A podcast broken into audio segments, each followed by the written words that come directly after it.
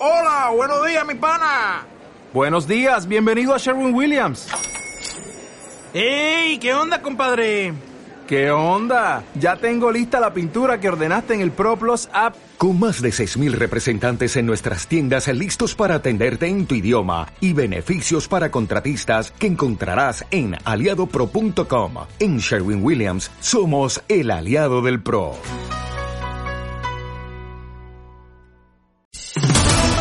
Entérate de las noticias más importantes en nuestra lengua. Al ritmo de la noticia, con Mónica Marquesi y Alexander Hernández.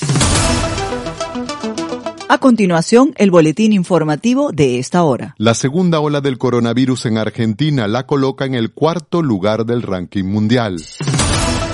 La situación es compleja y alarmante con el número de contagios, las nuevas cepas que se expanden por el país y el aumento de fallecidos. Para conocer los detalles de estos y otros datos, hacemos contacto con la corresponsal de Golfo Radio en Argentina, Judith Gerbaldo. Mientras han crecido exponencialmente los casos por COVID-19 en Argentina, las autoridades políticas del país debaten en torno a la presencialidad o la virtualidad en la asistencia de niñas, niños y adolescentes a la escuela. Pero este no parece ser el problema central. El último reporte diario del Ministerio de Salud confirmó la expansión de las cepas andina, la procedente de Inglaterra y la Manaos y 22.552 nuevos contagios en las últimas 24 horas. Con estos registros suman 3.118.134 casos desde que comenzó la pandemia. Además, se registraron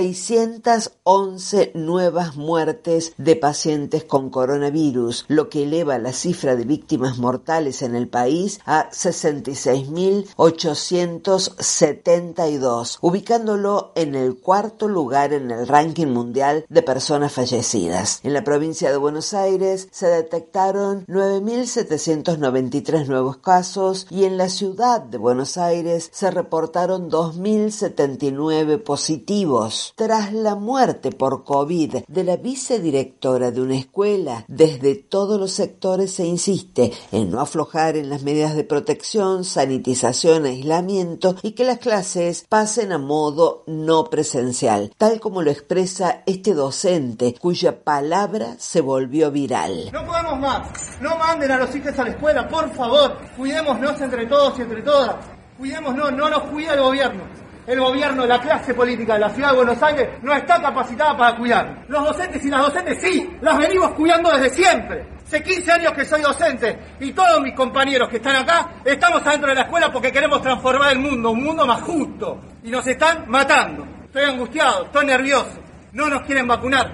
Seguramente andás a ver dónde están vendiendo esas vacunas. Basta del relato del PRO, empiecen a escuchar a los docentes y a las maestras, a los maestros que sí cuidamos a los chicos de siempre. Es tal el impacto económico de la segunda ola de coronavirus que el presidente Alberto Fernández anunció más ayudas sociales para enfrentar la pandemia, en particular la ampliación de la tarjeta alimentar para la asignación universal por hijo, abarcando a un universo de 4 millones de niñas, niños y jóvenes. Teniendo en cuenta los datos de pobreza que hemos vivido y la situación a la que el COVID nos obliga, lo que vamos a hacer ahora es ampliar la tarjeta alimentar para incluir a los niños y niñas de hasta 14 años inclusive. Estas medidas van a permitir incrementar un 50% el universo a donde llega hoy la tarjeta alimentar. Con una crisis por pandemia y reacciones diversas desde la oposición en el marco de un año electoral, mientras avanza el plan de vacunación, Argentina enfrenta horas decisivas. Para Golfo Radio, informó Judith Gerbaldo. Muchas gracias a Judith Gerbaldo, corresponsal de Golfo Radio en Argentina. Mientras tanto, en el resto de América Latina, la situación continúa siendo dramática en Brasil, Ecuador, Chile, Panamá, Perú y México. También hay países de los que no se tienen datos objetivos sobre la situación de la pandemia.